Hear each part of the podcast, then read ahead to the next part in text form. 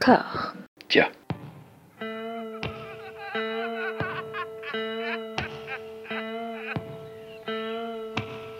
And now for something completely different. Would you like to talk about the meaning of life, darling? Sure, why not? Philosophy for two? Right. Provided the movement never forgets that it is the inalienable right of every man or woman or woman to rid himself or herself or herself. Agreed. Thank you, brother or sister or sister. Where was I? I think you finished. Oh, right. I don't want to talk to you no more, you empty-headed animal food trough whopper. I fart in your general direction.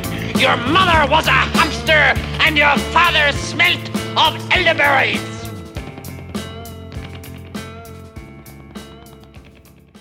Bonjour et bienvenue à toutes et à tous dans Discordia, le podcast qui tente d'aplanir les débats qui rongent la pop culture de l'intérieur euh, dans une conversation apaisée. À peine terminée notre intégrale consacrée au cinéaste Toby Hooper, nous allons nous pencher dans quelque chose d'encore plus énervé, dans quelque chose d'encore plus brutal, dans quelque chose qui va défouler un petit peu, un petit peu trop peut-être. Nous allons parler en au moins trois épisodes parce qu'il faut se relaxer en fait à chaque fois. Il faut pas avoir trop de films parce que sinon c'est vite euh, et éreintant moralement, psychologiquement, physiquement même. Nous allons parler de la filmographie de Shinya Tsukamoto. C'est un nom qui est beaucoup revenu en fait quand on parle entre nous pour dire qu'est-ce qu'on fait la prochaine fois. Il y, a, il y a ce nom qui est revenu au moins deux trois fois par deux trois personnes différentes que je vais cave d'ici quelques instants.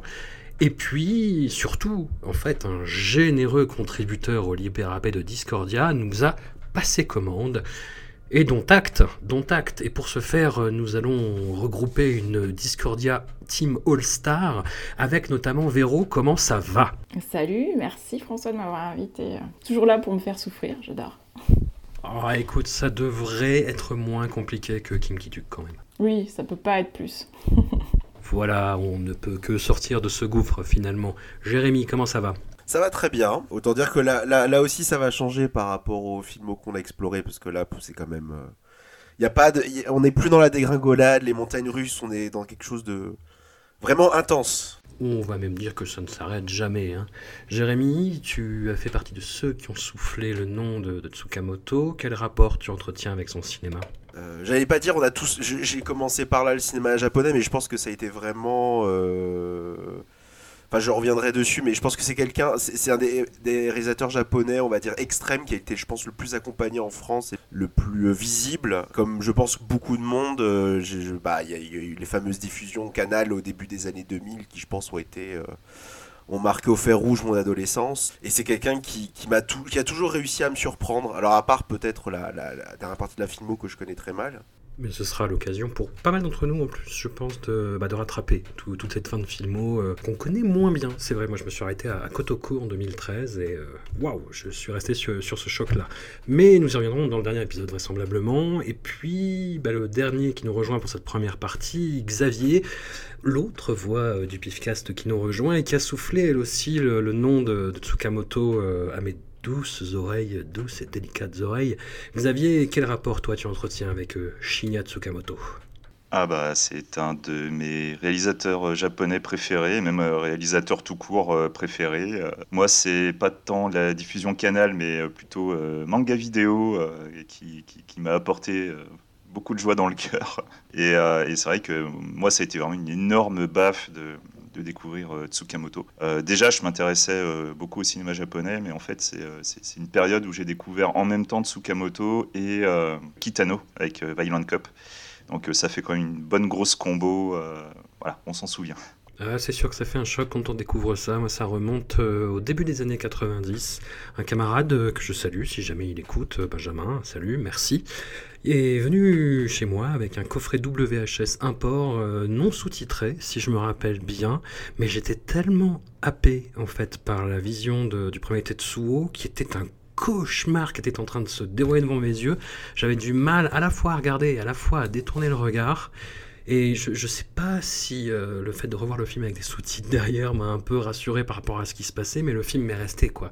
Il y, y y a des séquences euh, que, que je garde en tête et à vie, je pense. Hein. C'est quelque chose de très viscéral et très violent. Et puis après, il y a eu les, les doubles DVD qui ont été sortis par euh, Studio Canal, où j'ai rattrapé bah, les premiers en fait. Et puis bah, pour la suite, on, on, verra au fur et à mesure. Mais c'est un, cinéaste, euh, oui, qui, qui, m'a marqué, qui m'a mis un gros coup de boule sur mon parcours de cinéphile, et puis qui revient me mettre des, euh, torgnoles de temps en temps. Et, et, ça fait un bien fou en fait, parce que c'est une voix assez unique. Véro, je reviens vers toi. Toi, il me semble que tu es un petit peu moins passionné que nous, un petit peu plus novice à son cinéma, même si tu as vu plusieurs fois euh, Tetsuo. Oui, euh, j'avais déjà vu même plusieurs fois Tetsuo.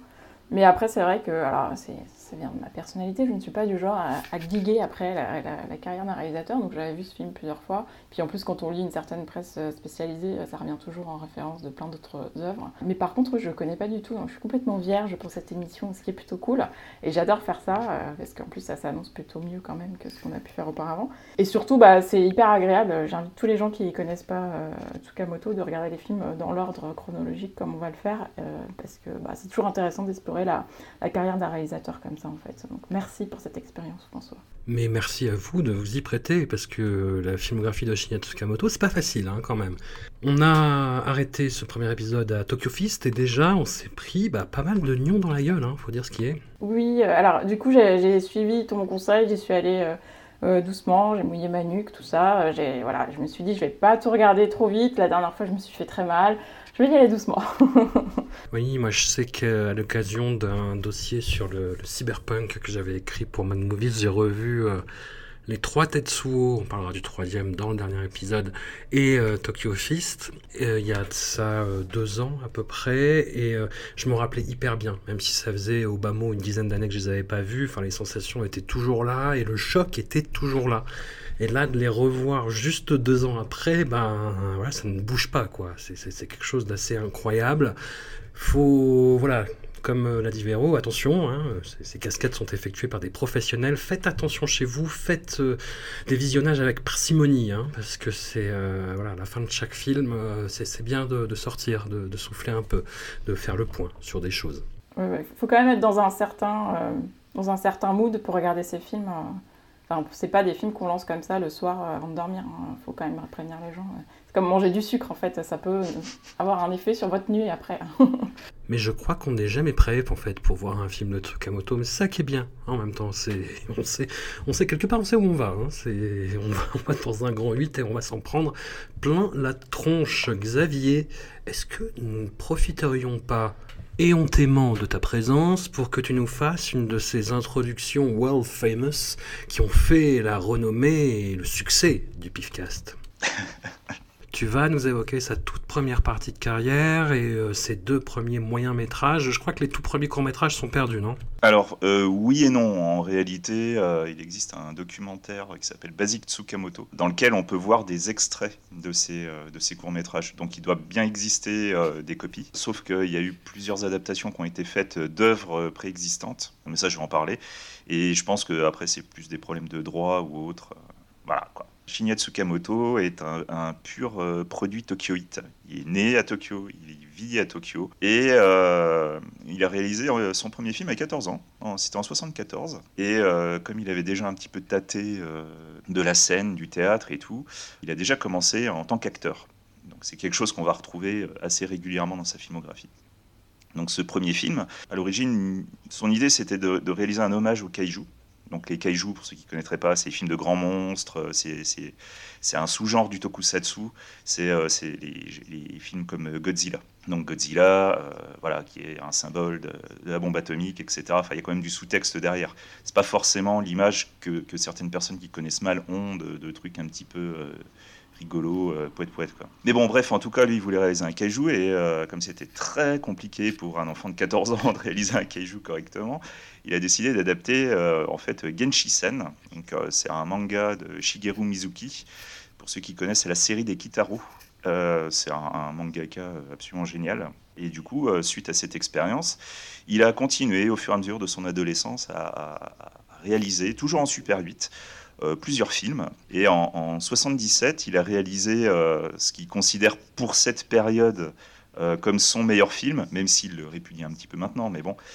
Et qui était donc Jigoku Mashi Shonben Kozu Nite Tondayo, J'ai réussi à le dire, c'est pas mal. C'est un film qui a deux montages, donc un montage de 2h30, ce qui choque un peu quand on connaît euh, Tsukamoto, et qu'il a fini par réduire dans une version euh, qu'il préférait de seulement 2 heures. Voilà. Ce film, c'était euh, c'était un, hommage, enfin pas vraiment un hommage euh, conscient, mais c'est un, un, film qui a, par de nombreux aspects, se rapproche beaucoup du cinéma de Kurosawa. Déjà tout ce que je vous ai dit, on peut déjà voir les, premières influences de Tsukamoto. Le kaiju, donc la science-fiction, le manga, le manga qui va vraiment euh, définir une, notion de vitesse, une notion de cadrage, et, et, Kurosawa qui a été un des plus grands réalisateurs euh, à ses yeux. Justement, ce qui est assez marrant, c'est que quand il a commencé à tourner, il ne le connaissait pas. C'est un de ses camarades de classe qui lui a dit Tu devrais regarder. Et si je peux te demander quels aspects de la filmographie de Kurosawa il reprend exactement? C'est entre Ikiru et Dodescaden. Ok, donc plutôt chronique sociale, euh, urbaine, quoi. Tout à fait, voilà. Là, on est vraiment dans du pur, pur drame. Et même si tout ça, on montre les premières influences de Tsukamoto, il n'y a pas encore la patte de, de, de, Tsukamoto. En 79, il a déjà réalisé un, un remake d'un de ses propres films, qui est donc Shintsubasa. Et surtout, donc en 79, il, il va réaliser Asuno Anatobe. Ces deux expériences vont, le, vont un, un, peu le dégoûter de la réalisation et des tournages. Donc, euh, suite à ça, en fait, il décide de se concentrer euh, plutôt sur son autre passion, qui est le théâtre. Et pendant toutes ses études, en fait, il va, il va écrire des pièces, réaliser des pièces, jouer, parce qu'il a, a une très grosse envie de jouer. Et il va fonder le Yumemaru, donc le Yumemaru, ça va être un ensemble de personnes qui vont graviter autour de lui, qui sont fascinées par ses pièces, par son écriture. C'est vraiment euh, ce qui va lui donner indirectement, qui va lui redonner le goût à nouveau de réaliser. Mais ça reste dans son esprit. À cette période-là, c'est là, qu'il va rencontrer Nobu Kanaoka, qui est euh, donc une, des, comédiennes avec qui il va très souvent, euh, très souvent tourner. Et finalement, à la fin de ses études, comme il y a toujours ce désir de réalisation, il décide finalement de, de, rentrer dans, un, dans, une boîte de pub pour avoir accès à du matériel. Sauf que bien évidemment, euh, pendant toute une période, il va surtout être euh, cantonné à la production de publicité pour enfin finalement être autorisé à en réaliser. Pendant ce temps-là, pendant qu'il fait ça, il va euh, continuer son, sa passion du théâtre et fonder le Kaiju Theater en 84. Donc au sein du Kaiju Theater, il y a une autre personne qui est une des personnes clés de son existence qui va arriver, c'est Kei Fujiwara. Donc Kei Fujiwara, qu'on va retrouver dans Tetsuo et tout. Voilà, c'est la femme dans Tetsuo. Et donc il va, continuer à, jouer des pièces qu'il a écrites, dont une qui était déjà écrite du temps de ses études, qu'il va reprendre pour le Kaiju Theater, et qui est donc les aventures de Denshu Kozo. Finalement, deux ans plus tard, en 86, Tsukamoto il a qu'une envie, c'est réaliser. La, dernière des aventures de Denshu Kozo a eu lieu. Il se retrouve avec cet immense théâtre qu'il a construit de ses mains, littéralement, je vous dis pas n'importe quoi, il a construit littéralement un théâtre en forme de kaiju, une sorte de monstre marin. Et pour les pièces, tous les éléments ont été construits par les propres mains des membres du Kaiju Theater. Et à ce moment-là, comme il n'y a plus de pièces à jouer, il n'y a plus rien, Tsukamoto, il se dit c'est dommage de jeter tout ça, autant réaliser quelque chose. Et à ce moment-là, il se dit, bah, tiens, je vais réaliser Denshu Kozo. Sauf que, bah, il se dit, je vais peut-être me remettre un petit peu la main à la pâte et tout, peut-être essayer de un petit galon d'essai euh, comme ça, pour voir un petit peu comment, tout le monde travaille ensemble. Et c'est à ce moment-là, en fait, que finalement, il va réaliser Phantom of the Regular Size. Donc, pour euh, Phantom of the Regular Size, c'est un court métrage de 18 minutes qu'il a réalisé en 1986. Et dedans, on peut déjà euh, voir bah, le, noyau dur de ce qui va être la grande première partie de carrière de, Tsukamoto. Donc, en l'occurrence, euh, Taguchi Tomoro, donc lui, Shinya Tsukamoto, qui va jouer, réaliser, écrire, euh, être à la caméra, produire. On a aussi Nobu Kanaoka et donc Kei Fujiwara. Donc c'est un, un, film qui aurait été tourné en Super 8 et en couleur. Plutôt que de vous faire un bête résumé, euh, en fait, je pourrais vous dire tout simplement qu'il s'agit en réalité du premier Tetsuo. C'est littéralement l'histoire de Tetsuo. C'est un homme euh, qui va commencer à être poursuivi par un, une sorte de mutant euh, mi-femme, euh, mi-métal, qui va, euh, qui va décider de, enfin qui va, qui va petit à petit le, transformer lui-même en métal. Et en fait, toute la structure de, de, de Tetsuo est déjà là, c'est déjà posé, avec plusieurs éléments de réalisation qui vont devenir un petit peu la marque première de la réalisation de Tsukamoto. La pixelation, donc c'est de l'image par image, et, et, aussi une certaine, une certaine forme d'énergie. Alors ce, premier galon d'essai va quand même marquer un, petit circuit de, court métrage. À partir de ce moment-là, un petit peu galvanisé par l'expérience, bah, tout ce petit groupe va décider un petit peu de bah, passer un peu la seconde et, se concentrer sur les aventures de Densho Kozo, qui lui par contre euh, est un court métrage de 47 minutes, beaucoup plus ambitieux et qui a euh, plein de, particularités, mais dont je vous parlerai après. Mais déjà, peut-être que vous voulez parler un petit peu de Phantom of the Regular Size. Je, serais assez curieux de savoir comment on prend le film euh, maintenant. Quand tu connais très bien les deux Tetsuo, tu ne peux pas t'empêcher de voir Phantom of the Regular Size comme le brouillon de ces films-là. Euh, tant dans la direction artistique, qui fait très euh, bricolo système D, mais où ça se voit, en fait, tu vois limite les, les, les, coutures et les, les bouts de tôle qui dépassent.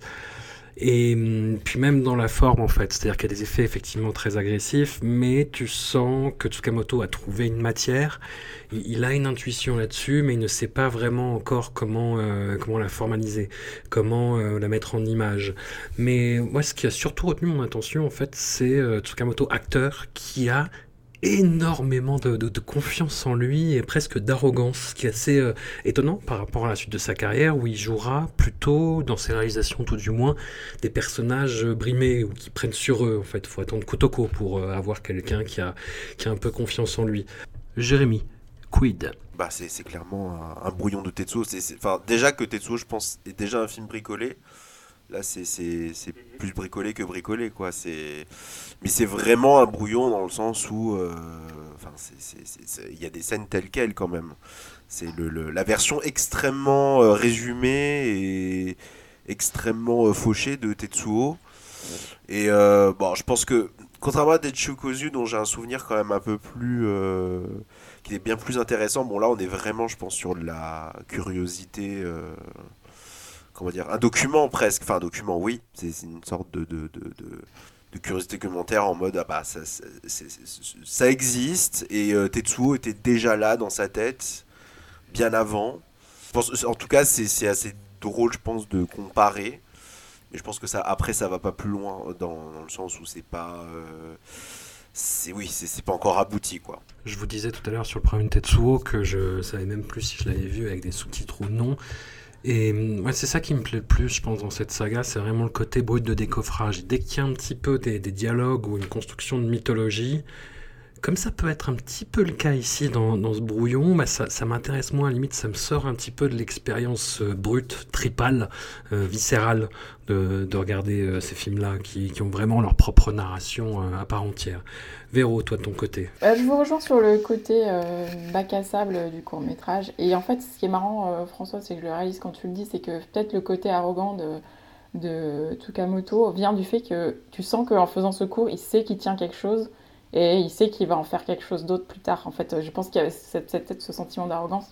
Après, je serais peut-être moins sévère que vous, parce que vraiment, j'ai bien aimé le cours. Pour voir beaucoup de cours euh, moi-même, on sait aussi que c'est forcément imparfait en termes de technique, euh, ça Lucie qui cherche des, plans, etc. Mais il y a tellement ce potentiel qu'on sent, en plus, enfin, en plus, on n'est pas visionnaire, on le sait, hein, donc voilà. Et par ailleurs, vous n'avez pas souligné, mais il y a quand même pas mal d'humour, et ça, j'aime bien, en fait. Euh, je trouve que ça marche super bien. Enfin, il y a, déjà, il y a une blague de paix, donc excusez-moi, mais moi, ça me fait ma journée. Et, par ailleurs, il y a vraiment...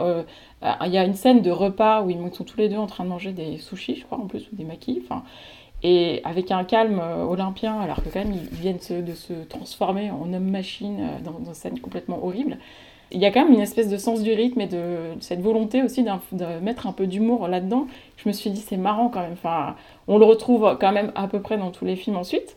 Mais moi, ça m'intéresse qu'un réalisateur qui soit aussi talentueux et aussi un peu de la dérision, ça m'intéresse en fait. Parce que je me dis, bon, au moins il n'y a pas un énorme melon non plus. Quoi. je me suis posé une autre question, euh, justement, Xavier, tu pourras peut-être y répondre. Euh, je me suis demandé aussi euh, quelle était l'influence du jeu vidéo sur ce que faisait Tsukamoto.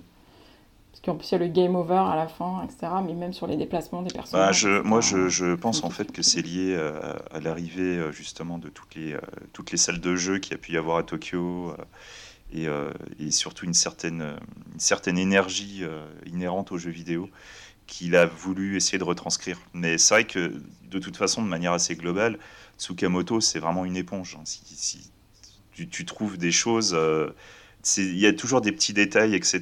Tu vois, c'est autant tel game over, type, type jeu vidéo, amusement, il va y avoir le, New World. dont on parlera plus tard. On sent, on sent vraiment le, toute l'esthétique du manga. C'est vrai qu'on parle très souvent du côté cyberpunk, science-fiction, etc. Mais c'est vrai que pour moi, il y a vraiment le, côté manga euh, en priorité. Je, trouve toujours que ça ressort beaucoup plus. Mais d'ailleurs, je, vais en reparler après sur les aventures d'Enshu Kozo, parce que c'est, ça enterre un peu le truc euh, à nouveau. Et alors, pour les aventures de Denshu Kozo, il renoue avec toutes ces expérimentations formelles qu'il a un petit peu développées dans Phantom of the Regular Size. C'est ça. Donc, euh, avec euh, les aventures de Denshu Kozo, donc il décide d'adapter euh, la pièce qu'il a déjà jouée pendant ses études et qu'il a rejouée pendant le Kaiju Theater. Donc, je ne sais plus à combien de versions il en était. Je crois qu'il en était déjà à trois ou quatre versions. Et donc, ben, forcément, ce court métrage a beaucoup plus d'ambition que Phantom of the Regular Size. On est déjà quand même à, plus du double en durée. Donc toujours avec le même noyau dur, hein, bien évidemment. Et les aventures de Denshu Kozo est à la fois une évolution très logique, parce que, donc, comme tu dis, toutes les astuces de, réalisation qu'il a pu avoir euh, avec euh, la pixilation, il va ah, être beaucoup plus ambitieux là-dessus. Il va vraiment tenter d'aller beaucoup plus loin euh, dans, ses effets pratiques. Tout le rapport qu'il y aura entre l'homme et la machine, il y a pareil, il y a une évolution. Le personnage de Kei Fujiwara, par exemple, Eve. Et surtout, il a aussi cette particularité de mettre beaucoup plus en avant l'humour que, que, ses autres œuvres. Euh, le manga, bien évidemment, parce que c'est euh, il y, a, une vraie structure de manga. Les personnages, tu as vraiment l'impression qu'ils sont sortis du manga, que ce soit dans les poses, euh, que ce soit dans les dialogues, etc. Les vampires de l'espace, enfin voilà, quoi, c'est. C'est voilà quoi, c'est pur et dur quoi. En même temps aussi une œuvre véritablement à part, dans le sens où, euh, donc, euh, c'est vrai j'ai même pas raconté de quoi ça parlait. En fait, c'est un, jeune homme qui s'appelle Ikaru. C'est un lycéen et en fait, euh, il, a une, il a une difformité assez étrange. Il a un poteau, un poteau électrique qui lui pousse dans le dos. forcément, c'est la risée de ses camarades, il se fait battre. Mais Momoko, son ami, qui est une, fière combattante, euh, l'aide toujours euh, en cas de pépin. Donc, euh, bah, pendant son temps libre, Ikaru, il a décidé de créer une machine à voyager dans le temps, et en essayant de faire une démonstration en Momoko, il va se retrouver 25 ans plus tard, où le Japon du futur est contrôlé par le Shinsengumi Vampire Gang. donc, ce sont des, un gang de vampires qui a créé une bombe qui, qui apporte l'obscurité, et du coup, ils peuvent sortir quand ils veulent. Sauf que cette bombe qu'ils ont créée euh, ne fonctionne que sur un certain laps de temps. Et évidemment, ils vont essayer de créer une bombe qui apportera l'obscurité éternelle. Voilà. Et du coup, bah, euh, notre brave héros euh, va pas trop comprendre ce qu'il va faire là-dedans, mais il va rencontrer un professeur qui combat les vampires, et ensemble, ils vont essayer de, mettre fin à ce plan diabolique. Voilà, enfin, ça fait vraiment, ça fait vraiment histoire de manga. Hein. Bien évidemment, c'est c'est vraiment très drôle. Je crois que de tout ce qu'a pu faire Tsukamoto, c'est vraiment son œuvre la plus drôle. Et, euh, en même temps, c'est aussi euh, peut-être celle, enfin une de celles, parce que petit à petit, il y a des sortes d'éclairs comme ça où il, il essaye d'affiner un petit peu son propos. Et en tout cas, la place du mutant dans, dans ses œuvres est ici, euh, je trouve, la plus claire. C'est très simple. Le héros est un mutant. D'habitude, on voit des personnages qui mutent. Sauf que là, on voit ce que c'est un personnage qui, a déjà muté et qui, lui, s'accepte comme tel, hein, bien évidemment. Et qui va vraiment être montré. Et alors ça, je le dis, euh, on, va avoir l'impression que je le dis de manière symbolique, euh, mais pas du tout, c'est littéralement tel qu'il est. Il va se rendre compte qu'en fait, en tant que héros, il est un porteur de lumière avec son poteau électrique. il y aura littéralement une petite lampe au bout de son poteau. Euh, pour, apporter la lumière suivant différentes époques ou suivant différentes itérations de lui-même. C'est une des, rares fois aussi où il va utiliser le, voyage dans le temps. Et du coup, c'est un film que je trouve vraiment euh, passionnant. Alors j'avoue que la première fois que je l'ai vu, je m'attendais pas trop à ça. Je peux pas dire que j'avais adoré. Et en fait, en le revoyant, je trouve que vraiment le côté un peu grotesque de la chose, mélangé à l'humour et tout, ça donne quelque chose en fait de très sympa, très léger. Et, euh, qui, bah, encore une fois, annonce très clairement la suite de ses œuvres. Euh, d'ailleurs, dans ce film-là, on note aussi encore une fois une influence du cinéma dont il est avide. Et il l'a déjà dit, hein, une des grosses influences de, de Denshu Kozo, c'est Fricks de Todd Browning. C'était en 2020, le LUF, le festival musical et cinématographique underground de Lausanne, avait fait une programmation Japanese 8mm Madness où il montrait plein de films en 8 mm japonais de la fin des années 70 euh, jusqu'au milieu des années 80 dans ce format-là, par des cinéastes émergents comme euh, Masashi Yamamoto, qui était l'invité d'honneur de, de, cette édition du LUF, et Denchukozo, c'était un petit peu le film le plus marginal de cette sélection, bizarrement, parce que tous les autres films essayaient un petit peu d'être des objets punk et se faisant bah, d'agresser les spectateurs euh, de façon sensorielle, que ce soit par le montage, la bande-son, euh, des zooms hyper violents. Et Denchukozo faisait presque, pas poser, parce que c'était un objet euh, très très bizarre quand même, mais voilà, il se distinguait dans cette sélection tout en en faisant complètement partie, ça faisait sens, quoi qu'il en soit. Et moi, c'est pas mon film préféré de, Tsukamoto, mais c'est vrai qu'il y a une énergie euh, comique très particulière où tu te dis ah peut-être qu'il aurait pu partir dans cette euh, direction-là. On ne sait pas. Enfin, il teste des choses euh, à cette période de sa carrière Tsukamoto. Véro, qu'est-ce que t'en as pensé toi? Ça m'a un peu fatigué parce que justement c'est quand même voilà, frénétique, il se passe tout le temps des trucs, c'est difficile à suivre, un peu fatigant et voilà, j'ai pas trop accroché et, et même l'humour, j'ai trouvé ça beaucoup plus lourd à la fin, sur la longueur, ça m'a paru lourd en fait. C'est-à-dire autant j'aime bien les petites touches euh, quand il met ça dans d'autres films, mais là euh, c'était un peu, un peu lourd. Hein. Donc ouais, bon après il faudra peut-être que je lui donne une deuxième chance. Euh, Jérémy, quid? Bah, un peu, pareil, à part que là où peut-être que j'ai plus de sympathie sur celui-là par rapport à Phantom of Regular Size, c'est que pour le coup, on n'est pas dans un bouillon de Tetsu. Enfin, en tout cas, dans l'approche esthétique, il continue de tenter des choses. Après, euh, ouais, il y a un petit peu, il y a un côté, euh, ouais, c'est patchwork de, de, de, manga et de Sentai un peu par Tsukamoto, donc euh, avec ce, côté hystérique, grotesque, mais moi j'aime bien la légèreté de celui-là, qui, qui, du coup bah, peut, va un peu disparaître par la suite. je pense qu'on est encore dans le domaine de, dans le domaine de la curiosité, mais celui-là quand même un petit truc peut-être qu'il a encore, il a encore ce côté, encore peut-être euh, une énergie encore un peu adolescente, qui le rend probablement euh, bah, différent de Tetsuo, euh, enfin même des, trois qui vont arriver. Hein. Mais non, c'est, enfin, c'est, je pense que ça, ça, ça, vaut, euh, ça, vaut le détour quand même. Et euh, même si je pense que oui, c'est vrai que le, film a fait pour taper, sur le système, ça, ça, j'ai pas vu beaucoup de, de films de, de, cette période-là, mais il y a pas très longtemps, j'ai vu par exemple Caterpillar et euh, je préfère encore me farcir un film comme euh, Tenchu Kozo, où au moins il y a une, une, une, enfin une, une narrative, pour ce qu'on en comprend, mais non, je sais pas, j'ai, ouais, une, certaine sympathie pour celui-là, euh, potentiellement pour ce côté euh, très manga en effet. Alors c'est marrant parce qu'en voyant coup sur coup euh, Phantom of the Regular Size et les aventures de Denshu Kozu, c'est comme si Tsukamoto se laissait la liberté de choisir l'une ou l'autre voie en fait. Même si son projet suivant, Tetsuo dit Iron Man, on y arrive donc, film qui est sorti en 1989, laisse plutôt à penser sa prédilection pour la première piste. Tetsuo, film absolument incroyable, qui est saisissant, qui vous marque à vie, qui vous fracasse en deux, qui ne vous lâche pas en fait, qui continue à vous rouler dessus tout du long de son déroulé. Film conçu, engendré, enfanté, accouché dans la douleur. Euh, que ce soit au niveau du montage, du filmage, du remontage, du refilmage. C'est un film qui fonctionne vraiment là-dessus, sur cette énergie, sur cette sensation, sur le fait de, de faire mal.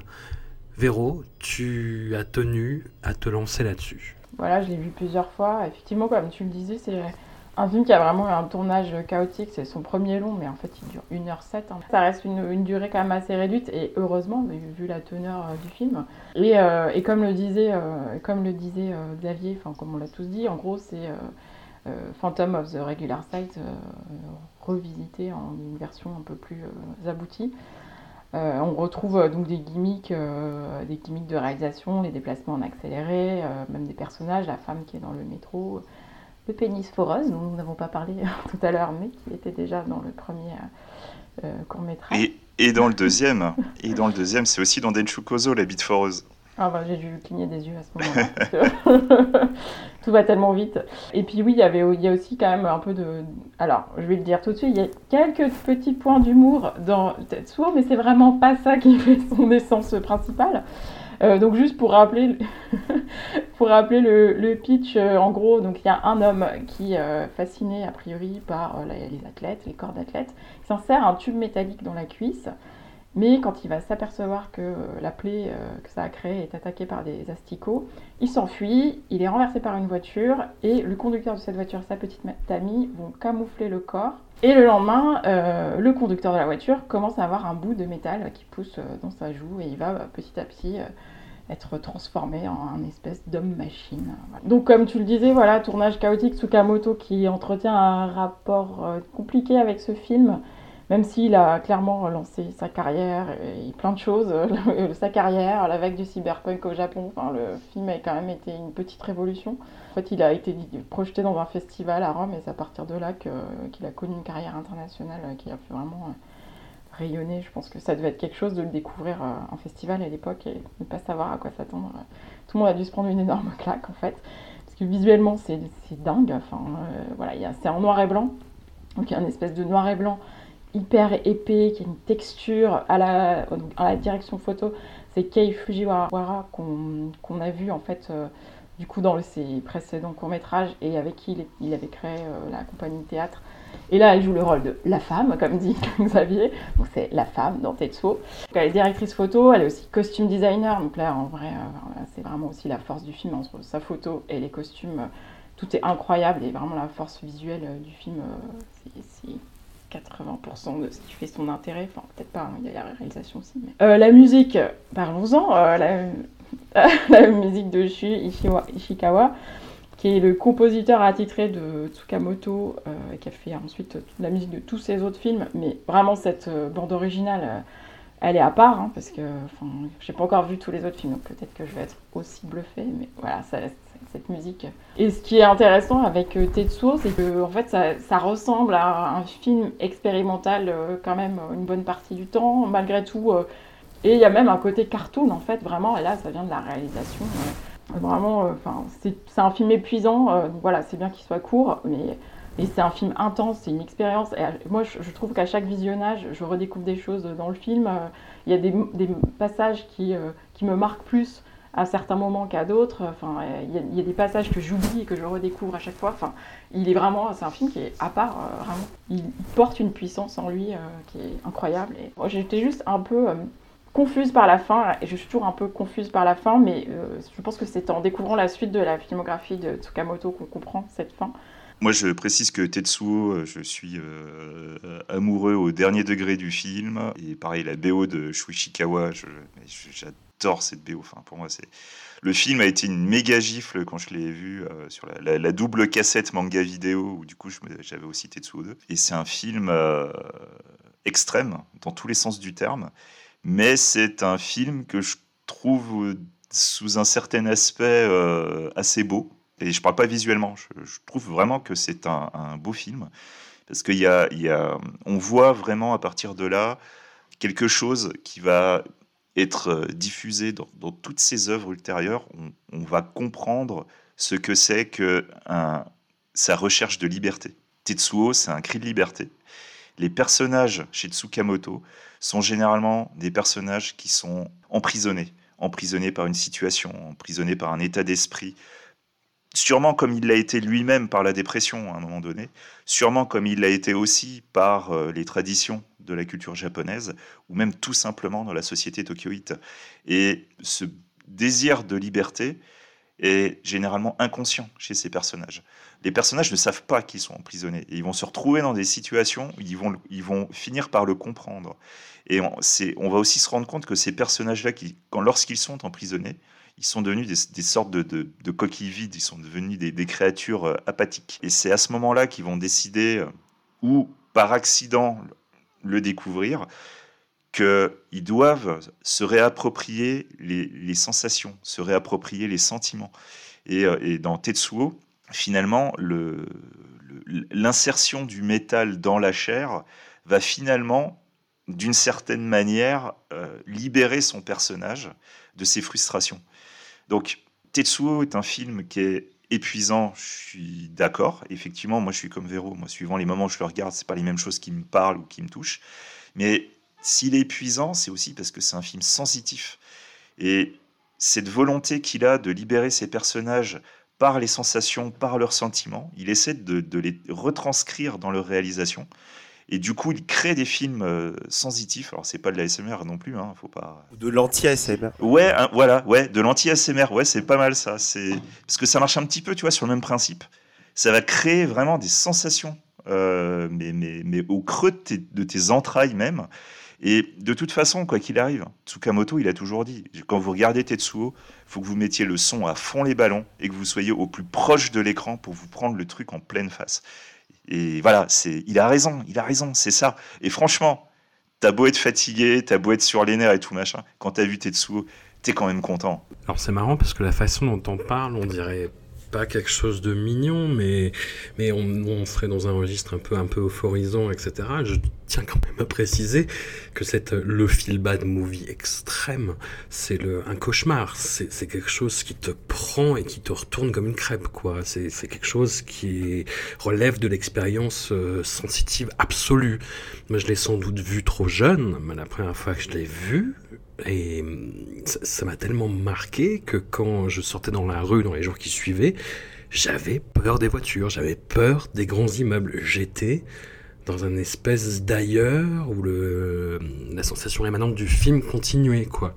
Jérémy. Si on parle de sensitivité, je pense que, ou de sensation, je pense que la, la sensation de Tetsuo, c'est euh, un peu celle qu'on a quand on mâche de l'aluminium, chose qui heureusement n'arrive pas souvent, j'espère. Mais, mais c'est ça, enfin, je, moi je repense euh, très souvent à la, la, la, Quand justement on parle de sensation à la scène du repas, euh, qui me donne envie de mourir d'ailleurs, parce que je ne supporte pas cette impression-là, mais...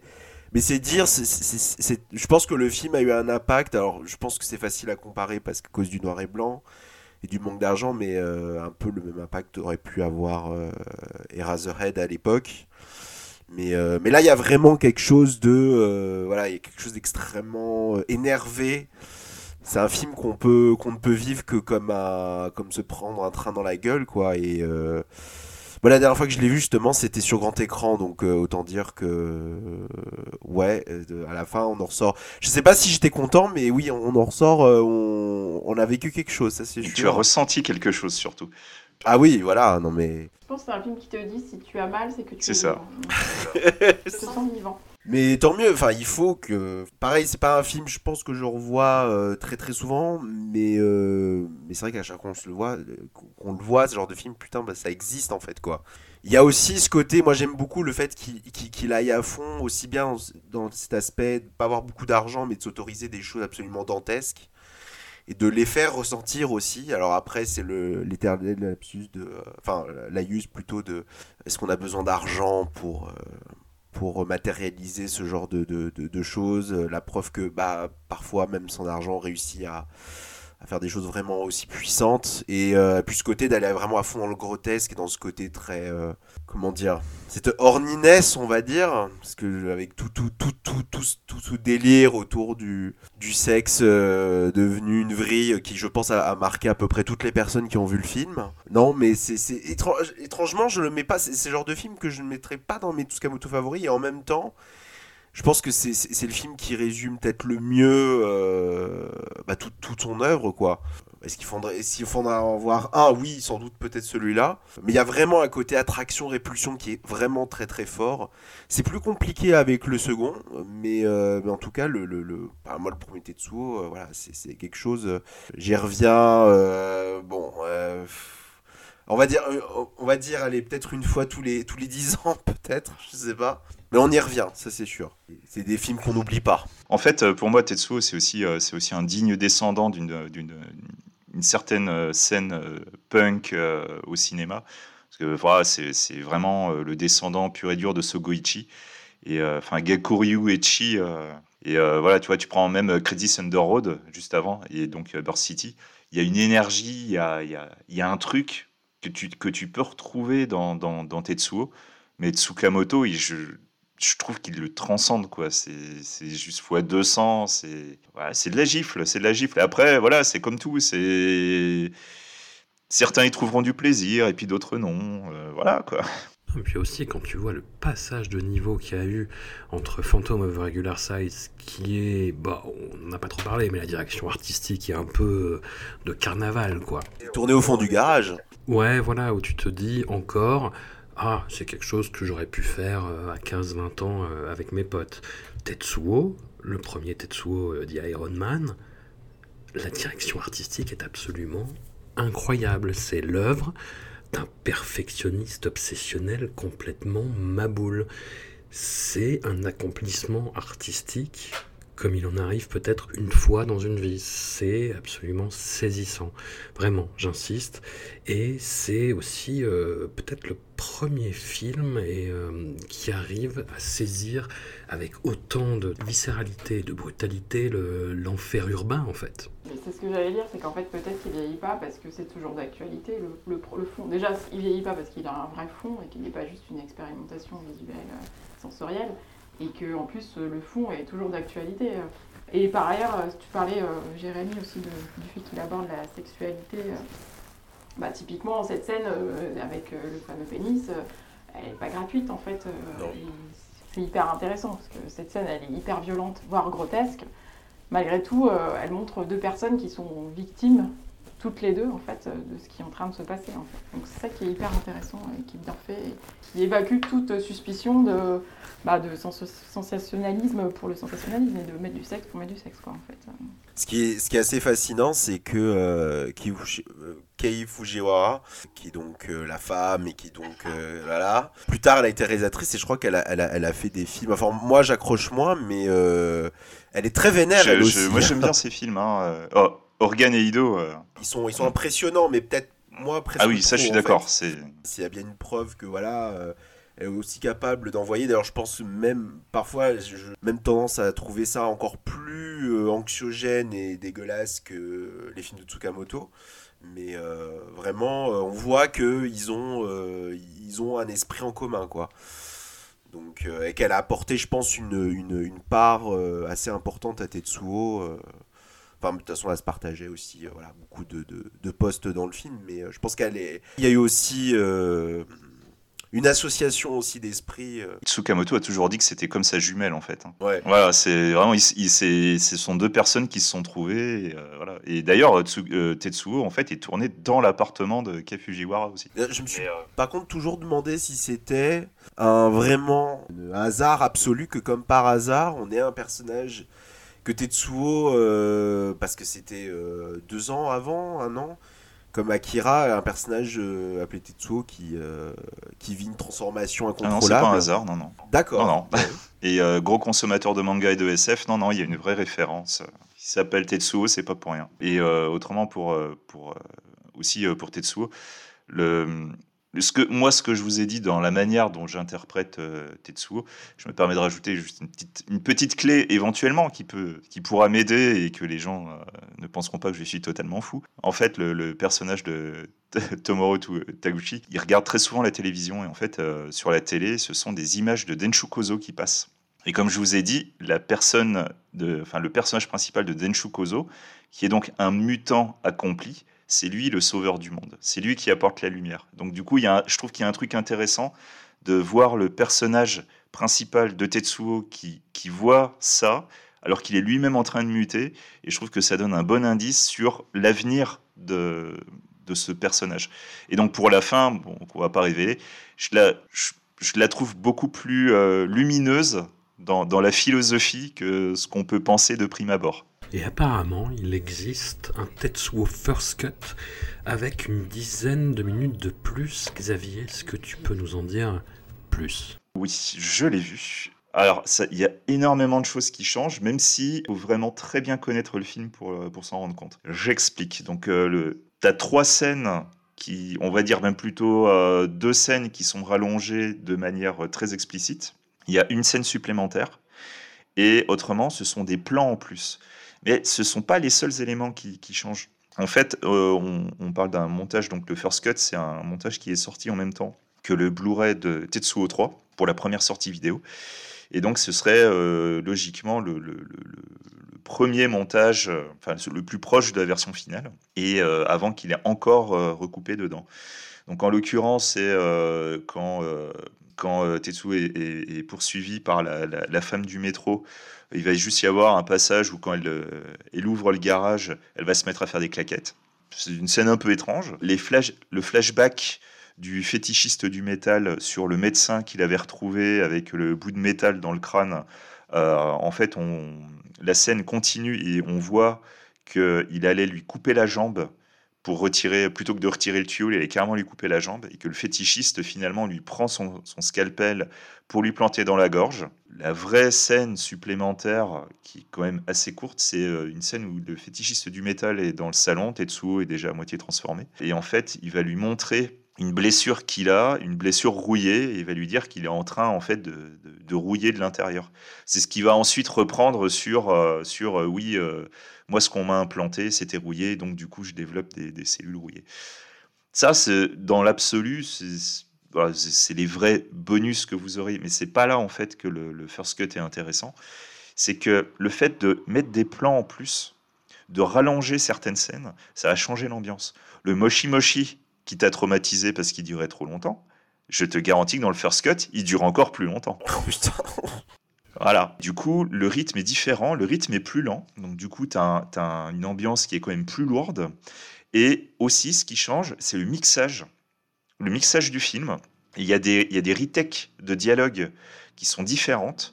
Et le personnage du fétichiste du métal a une voix plus sombre, très souvent, beaucoup plus dure, plus grave, c'est comme un grand méchant de, manga, juste, enfin d'animé. Tous ces éléments-là euh, font que le film, je le trouve moins intense.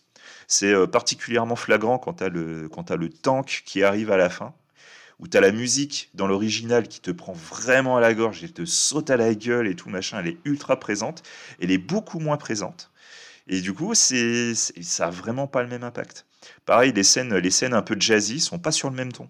Les scènes jazzy, elles sont, euh, elles sont en fait sur un ton euh, qui est beaucoup plus aigu. Et pareil, ça a tendance à adoucir la chose. Donc le first cut, c'est un, un, peu une curiosité que je conseillerais surtout aux personnes qui s'intéressent au montage, pour vraiment voir comment un, changement de montage, juste quelques plans, du mixage, tout pas tout à fait les mêmes dialogues, ça te change littéralement le film. Personnellement, je préfère vraiment la version cinéma qui est, qui est vraiment la plus, euh, la plus extrême, la plus énergique. Vraiment. Voilà pour Tetsuo de Shinya Tsukamoto. Voyez ce film si ce n'est déjà fait. C'est une putain d'expérience à vivre dans sa vie de cinéphile. C'est une date dans l'histoire du cinéma, dans l'histoire du cyberpunk, dans l'histoire du cinéma japonais, dans l'histoire de tout en fait. On passe au second long métrage officiel de Shinya Tsukamoto, Hiruko de Goblin. Alors on est deux ans plus tard, on est au début des années 90, on est dans un autre registre, on est dans une adaptation de manga. On se dit tiens, peut-être que Shinya Tsukamoto essaye euh, sa deuxième voie, celle de Denshu Kozo, euh, bah, sur la fibre manga, sur la fibre plus humoristique aussi. On est sur un départ de film beaucoup plus euh, patelin, beaucoup plus calme, avec quelques petites touches d'humour sympathiques. Et puis, au bout de 20 minutes, le sbeul horrifique déboule et on est pas vraiment sur le registre de la déformation corporelle, mais sur une espèce de variation à partir de, de, de têtes coupées, d'assemblage de, briques et de brocs. Ça m'a fait faire beaucoup de cauchemars à l'époque où j'ai découvert dans les fameux DVD Studio Canal dont on parlait tout à l'heure. C'est un film qui a la réputation d'être plus mineur, mais qui a quand même son intérêt. Jérémy, tu voulais nous en parler. Est-ce que ça te touche particulièrement? Alors non, mais je le trouve très intéressant parce que je pense qu'il n'y a pas de Tsukamoto comme celui-ci. C'est, je pense que beaucoup de monde, dont moi, a toujours vécu Roku the Goblin par une sorte de malentendu, c'est-à-dire que c'est un peu le film où on se dit oh là là, il a fait un film de studio, il a dû être bridé, donc il a fait un film qui lui ressemble pas. Et en fait, c'est pas du tout ce qui est arrivé, c'est-à-dire que déjà le film est vraiment hors Tsukamoto, c'est-à-dire dans le cinéma d'or japonais, c'est quand même un film qui finalement est un peu sorti de nulle part parce que bon pour euh, pour résumer, c'est vrai que le cinéma d'horreur japonais, on, peut le résumer de manière très vulgaire entre euh, les, les et euh, la dégueulasserie, entre, entre guillemets. En fait, ça a toujours été comme des traits d'union, c'est-à-dire il y a eu vraiment beaucoup de Koedan entre les années 40-60. 70, il n'y a rien eu. un film comme Aosu, c'est aussi bien, je pense, un ovni pour nous que pour les Japonais à l'époque. Et les années 80, c'est vrai qu'il y a eu, le, je pense, le V-Cinéma a beaucoup aidé avec beaucoup de, de, petits films bah, dégueulasses, hein, aussi bien les guinépiques que les trucs du style Kozu ou euh, Demon Within. Et euh, début des années 90, après les Evil Dead Trap, euh, arrive comme ça. Euh, et bon, voilà, c'est finalement rattaché à aucune mode particulière. Et en fait, c'est un studio, un petit studio qui est venu chercher Tsukamoto en disant bah, S'il vous plaît, faites-nous faites ce film-là. Et qui est une adaptation de manga Yokai Hunter dont je ne sais pas, enfin, je, comme il n'a été ni traduit en anglais ni en français. Je suppose que ça doit être une saga avec un chasseur de monstres, vu le titre. Je sais pas trop ce que Tsukamoto en a gardé. Mais une chose est sûre, c'est qu'il n'a pas été bridé. En fait, il était presque déçu d'avoir eu carte blanche, ce qui est un peu un comble. Euh, surtout que bah, quand on a parlé des émissions de Hooper Craven avec euh, ces pauvres réalisateurs euh, qui se faisaient écraser par les studios et par voilà ce que ce qu'on qu'on leur demandait. Là, c'est pas vraiment ce qui s'est passé et c'est bizarre parce que c'est vrai que quand on voit le film, c'est vraiment totalement à l'opposé de Tetsuo. C'est un film qui se passe à la campagne. On ne sait même pas où on est. C'est un village. Ça se passe quasiment dans une école vide. Il y a très peu de personnages et dès que ça commence, on découvre que Tsukamoto sait filmer la nature, très bien d'ailleurs. On, se croirait presque dans un Ghibli avec une, gamine qui descend une colline à vélo. On se dit, bon, euh, ok, d'accord. Hum, et c'est vraiment bien filmé. Et euh, on se dit, mais, mais voilà, mais où va-t-il? Après, bon, pour tempérer, quand même, c'est vrai qu'on est, on est plus proche d'un épisode de Scooby-Doo, quand même, parce que c'est vraiment. Euh, ah, on a ouvert la grotte. Ah, il faut refermer la grotte. Il y a des monstres qui sont sortis. Et les deux persos principaux sont pas très charismatique, pas très intéressant. Donc bon, c'est un film qui quand même d'un côté qui est assez faible et d'un autre côté qui a des, des, saillies comme ça, des choses, euh, on retrouve des, des, plans de caméra très énervés, euh, euh, il y a un peu de gore, bon, mais vraiment un petit peu. Et il y a des choses en fait dans le film auxquelles Tsukamoto nous a pas habitués avant ou après c'est déjà la manière dont il filme la nature, mais apparemment, il avait l'air. Enfin, pendant très longtemps, il disait que il voulait adapter ce qui va devenir plus tard Fire on the Plane et qu'il tenait absolument à faire ça, filmer la nature. Et la deuxième chose, c'est que bah, il, tente des choses très poétiques. Toutes les apparitions de cette, euh, de, ce, de, cette fille fantôme qui à chaque fois chante comme une sirène pour attirer les victimes, les scènes sont absolument magnifiques dit, mais ah, bon, d'accord, le, le, le, mec de Tetsuo est capable de faire des choses euh, très jolies. Bon, alors, très jolies, après, euh, vers la fin, c'est. Bon, les, têtes qui s'envolent vers le cosmos, je sais pas si c'était. Euh, c'était pas nécessaire. Voilà, et puis après, il l'a dit lui-même, là aussi, c'est l'autre petit bémol, c'est qu'il a eu plus de budget que sur Tetsuo, mais pas assez par rapport à ce qu'il voulait faire. Je trouve qu'il s'en sort quand même, les monstres sont quand même vraiment bien foutu. Il y a un peu de stop motion, il y a des visions un peu d'horreur Lovecraftienne avec cette, le, le, flashback infernal, les scènes dans la grotte. Enfin, il y a, je trouve qu'il se débrouille bien quand même. voilà, c'est ça. Ça c'est. Là, tu dis ah oui, il est là quand même, Tsukamoto. C'est, il tente un autre truc et en même temps, il réussit à poser sa patte. Et du coup, ça en fait vraiment un film très étonnant dans sa filmo, euh, très étonnant, bah, comme je disais, pour l'époque, parce qu'à part les encore, j'allais dire les Houghton School, mais bon, ça c'est plutôt des films d'horreur pour gosses, ce qui n'est pas vraiment le cas de Hiroko the Goblin. C'est vraiment un film très curieux, et je me rends compte que finalement, je le vois enfin assez souvent. C'est quand même un film, je pense que j'ai vu au moins 3-4 fois. Là, je l'ai revu. Euh, d'ailleurs, la, copie HD qui existe du film est vraiment très belle et je pense qu'elle met vraiment bien en valeur le, travail de la photo qui est, vraiment superbe. Et euh, non, c'est vraiment un film étonnant et je trouve assez attachant malgré ses, ses petits défauts euh, de ci, de là. Xavier, Hiroko, Queen. Alors, euh, donc moi, pour resituer euh, la première fois que je l'ai vu, quand j'ai découvert euh, Tetsuo 1 et 2 dans la, cassette manga vidéo, c'était quand même quelques années avant la, sortie des DVD de Dionnet. Et bah, du coup, comme j'étais super fan, dès que, dès que Dionnet il les a sortis, je me suis dépêché de prendre tous les, toutes les éditions. Et bah, comme j'avais vu Tetsuo et Tetsuo 2, que je savais qu'il y a un film entre les deux, j'ai commencé par Hiroko the Goblin. Et quand je l'ai vu, j'ai détesté. bon, c'est clair. Voilà, j'ai euh, détesté, j'étais devant, je suis mais c'est mais enfin non, enfin c'est pas possible. Enfin, c'est pas le réalisateur qui m'a mis une baffe et tout machin, j'ai été vraiment très très très décontenancé et c'est un film euh, pour lequel euh, je j'ai de loin changé d'avis sans le revoir en voyant la suite de, de la filmographie de, de Tsukamoto. Euh, puisque du coup, en, y réfléchissant, après, je me suis dit, ah, bah, il y a des points communs. Et en l'occurrence, bah, Fire on the Plane, le remake de Nobi, où effectivement, après, tu fais, ouais, effectivement, euh, ouais, il y, a y a quand même des trucs, il y, a des, y a des ponts. Et, euh, mais c'est vrai que du coup, je l'avais toujours pas revu. Et il se trouve que tu as Fern Windows Film, là, qui, qui a ressorti il y a pas très longtemps en super copie HD. Je me suis dit, ah, bah tiens, je vais me faire le Blu-ray. Et du coup, je, voilà. Mais je m'y étais pas mis et du coup l'émission m'a donné l'occasion de le voir et du coup quand je l'ai revu, je me suis dit mais euh, mais mec t'es un peu con quand même parce que c'est bien. C'est genre franchement en le revoyant, j'étais devant, je me disais mais non c'est sympa, c'est inventif, c'est poétique. Euh, la, scène de, de l'araignée qui regarde la lune en chantant, euh, je trouve la scène mais absolument magnifique. je me souviens qu'à l'époque forcément tout de suite les scènes de couloir, on te, on te sortait Sam Raimi à fond les ballons.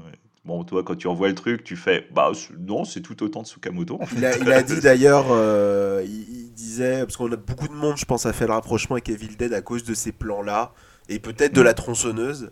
Et il a dit qu'en fait, il n'a vu Evil Dead que après. Ouais, ouais, bah tu vois, c'est pareil pour euh, le fait que le, tout le monde euh, parle des araignées en, en, hommage à The Thing. Ouais. Et comme ils disent, pendant longtemps, en fait, ils disaient aux gens, ouais, ouais, c'est une parodie de The Thing, alors qu'en fait, euh, justement, je crois que c'est dans, je dans Basic Tsukamoto, il dit, ouais, en fait, en réalité, j'ai eu l'idée avant, euh, avant de voir The Thing, bon, mais bon, après, euh, voilà, je pouvais plus le dire, donc tant pis, quoi. non, non, c'est inventif, c'est curieux, il y a une sorte d'entre-deux. Beaucoup de personnes trouvent que ça ressemble pas, et j'ai été le premier à penser la même chose au début, hein, la première fois que je l'ai vu, que ça ressemble pas du Tsukamoto, alors qu'en fait, si, totalement, totalement. C'est vraiment super intéressant. Et c'est un, un, vrai joli film, en fait. Et euh, moi qui suis en plus très fan de J-Horror, euh, je trouve que vraiment il n'a pas à dépareiller pour les trucs de l'époque. Parce qu'à l'époque, tu te tapais quand même des trucs qui étaient soit dégueulasses, mais visuellement euh, dégueulasses, ou soit tu te tapais vraiment des trucs trash dégueux. Et, et franchement, quand tu recontextualises et que tu vois ça dedans, tu dis, ah, ça, ça c'était vraiment une proposition originale à cette époque-là. C'est un vrai bel hommage. C'est que des trucs que tu faisais dans les années 70 80 justement. Et c'est ouais, c'est vraiment un hommage à un ancien cinéma que, que tu faisais plus et qui avait été remplacé pendant trop longtemps par de la noirceur euh, pure, de la noirceur poisseuse. Et c'est vrai que là, c'était, bah, c'est un petit rayon de soleil. Donc, euh, non, je suis, je suis vraiment content de l'avoir vu. J'ai juste envie de dire que t'as mûri, Xavier. Salaud. Toi, Véro, c'est la première fois que tu le voyais, c'est ça? Oui, j'ai découvert, mais euh, si Jérémy m'avait dit avant que ça, ça ressemblait à Scooby-Doo, euh, je me serais ruée dessus. Moi, j'adore Scooby-Doo. euh... ouais, franchement. Euh, non, vraiment, j'ai beaucoup aimé. C'était une bonne surprise. Donc, je savais de réputation que le film était un peu à part dans la filmo. Et... Mais, mais ouais, j'ai vraiment beaucoup aimé. Tu parlais de Jigoku, François. Il y a vraiment de ça. C'est-à-dire, je trouvais des des propositions visuelles euh, de cet ordre-là, mais euh, mélangées à un truc un peu euh, une histoire un peu plus mignonne dans un high school, avec un étudiant et, et, puis, un, et puis un archéologue. et, enfin, non, vraiment, il y a de, l'aventure, il y a de l'horreur, tout ce que j'aime en fait, et, des, des, papillons, tu vois. Enfin, donc, donc, et même le plan final avec l'espèce de nuage flottant de visage. Euh, moi, ça m'a pas dérangé. Je me suis dit, tiens, c'est différent. Pourquoi pas? Euh, Et puis, de toute façon, les effets spéciaux sont hyper bien réussis. Enfin, moi, je trouve, enfin, pour moi, ça a bien vieilli. Hein. Euh, il y a vraiment des effets. Enfin, quand il ouvre la casserole, il y a des choses qui marchent trop bien. Alors qu'on sait que c'est juste un effet de montage, mais oh, c'est trop bien. moi, j'ai jubilé devant mon écran. Euh, non, super découverte. Euh, voilà. Et ce qui est marrant, c'est qu'effectivement, alors moi, euh, ne connaissant pas encore très bien Tsukamoto, je pense que si j'avais vu ce film tout seul, j'aurais pas pu dire que c'était un film de Tsukamoto en ne connaissant que Tetsuo. Mais effectivement, il y a certaines scènes où on reconnaît quand même son style, bah, notamment enfin, toutes les parties un peu horrifiques. Mais à la fin, enfin, le dernier plan, c'est quand même un plan à la grue sur la campagne, on se croirait dans la gloire de mon père. C'était vraiment très étrange. Je me suis, je me suis demandé quel plaisir il avait pris à faire ça. Euh, est-ce qu'il s'était forcé ou pas? Est-ce enfin, dans quelle mesure euh, c'était quelque chose euh, qu'il avait envie de faire ou pas? C'est vraiment, non, vraiment super découverte. J'adore. En, le revoyant, je me suis rendu compte qu'il y avait aussi quand même un personnage principal bah, qui mutait aussi malgré lui. Donc je me dis quand même, putain, c'est sous, nos yeux, quoi. On n'est pas sur une autre galaxie, quoi. Il y a quand même vraiment. il est là, quoi. Mais en plus, c'est beau aussi le fait que là, ce soit quand même sur des choses traditionnelles, euh, les yokai, euh, même bah, la mutation du, jeune garçon, c'est des choses un peu ancestrales, des, visages dans son dos, etc. Du coup, il y a plus ce truc euh, mécanique, technologique, mais du coup, ça, ça marche quand même dans son univers. Quoi. Il arrive à en faire quand même quelque chose. Donc, je dirais c'est entre tradition et modernité. Et toi, François? De tous les euh, Tsukamoto première période qu'on a pu découvrir à l'époque, c'est peut-être celui que je revoyais le moins. Je suis même sûr en fait. Parce que euh, même si maintenant je lui découvre un certain charme, effectivement, il y avait cette est- esthétique cauchemardesque qui m'a quand même un peu marqué. Et puis surtout, moi, ce qui me déplaisait, c'était la caractérisation des personnages. Les acteurs n'étaient pas suffisamment euh, charismatiques, les personnages pas suffisamment incarnés pour m'intéresser, pour m'impliquer vraiment dans la narration, il reste surtout en fait euh, les créatures. Moi j'avais juste envie de voir les créatures quoi. J'en avais rien à foutre des enjeux du film quoi. Ah bah les enjeux, c'est on va d'un point A à un point B. euh, je roule à vélo. euh, bon, voilà, bon, comme je disais, c'est Scooby-Doo, quoi. C'est super. Évidemment que c'est super, mais il me manque en fait ces personnages forts et, euh, puissants qui sont le moteur du récit euh, d'habitude, euh, dans les autres Tsukamoto en fait. Là on a l'impression de voir des, surfaces planes qui n'ont aucune aspérité, aucune ambiguïté et c'est ah, un peu frustrant, hein, je vais je vais pas vous mentir. Et puis bah, pour rester dans le domaine de Scooby-Doo, tu as un espèce de méga happy end, c'est relou j'ai trouvé. Il y a quand même un décès tragique de quelqu'un qui chute dans un trou. Certes, et ça, ça n'a pas de prix. Ok. Alors les têtes araignées, ça va un temps, mais est-ce qu'il n'est pas venu l'heure de parler de Tetsuo 2 de Body Hammer? Ah, Tetsuo 2. Ah, Tetsuo 2, euh, donc il est euh, sorti en 92. Et en fait, euh, le projet qui aurait dû suivre directement Tetsuo. Euh, Lorsqu'il a, il a commencé à travailler sur Hiruko the... Enfin, quand on l'a appelé pour Hiruko the Goblin, en fait, il avait déjà commencé à, préparer euh, Tetsuo 2. Et euh, pour une raison toute simple, c'est que à la fois, il avait de nouvelles idées, il avait encore envie d'expérimenter sur le croisement entre chair et métal. Et il trouvait ça super marrant, en fait, de faire une suite à un film indé. Voilà, ça le faisait marrer. Donc euh, c'est c'est un- c'est- c'est une personne qui a beaucoup d'humour hein, dans, la vie. Et pendant qu'il euh, il travaillait sur Echo the Goblin, en fait, il y avait quand même une partie de son équipe qui continuait à, préparer euh, Tetsuo 2. Ce qui fait que du coup, il a commencé à, travailler sur Tetsuo 2, euh, genre l'équivalent de un mois après avoir fini Hiruko the Goblin. Et c'est un film que nous pourrons qualifier de c'est pareil, mais c'est pas pareil. Donc Tetsuo 2, euh, Body Hammer, est ni une suite, ni un remake, contrairement à ce que beaucoup de personnes disent. Les gens ne sont pas d'accord, ils essaient de trancher entre les deux. Pour moi, c'est ni l'un, c'est ni l'autre. C'est Les Tetsuo sont, euh, sont, des entités, euh, pour moi, parallèles. Et en l'occurrence, quand on regarde toute la filmographie de, Cronenberg, on fait très souvent des ponts enfin de, avec, euh, avec Tsukamoto. Et même dans les inspirations de certains films de Cronenberg, comme euh, Crash et Ballard et euh, Le Festin nu et Burroughs, en fait, on se rend compte que même dans les auteurs, euh, enfin chez, chez euh, Ballard et Burroughs, on retrouve des choses chez Tsukamoto. Donc, même si on fait des ponts entre Cronenberg et Tsukamoto, ça ne veut pas forcément dire que, que l'un euh, se focalise sur l'autre et essaie de faire pareil, ça n'a rien à voir.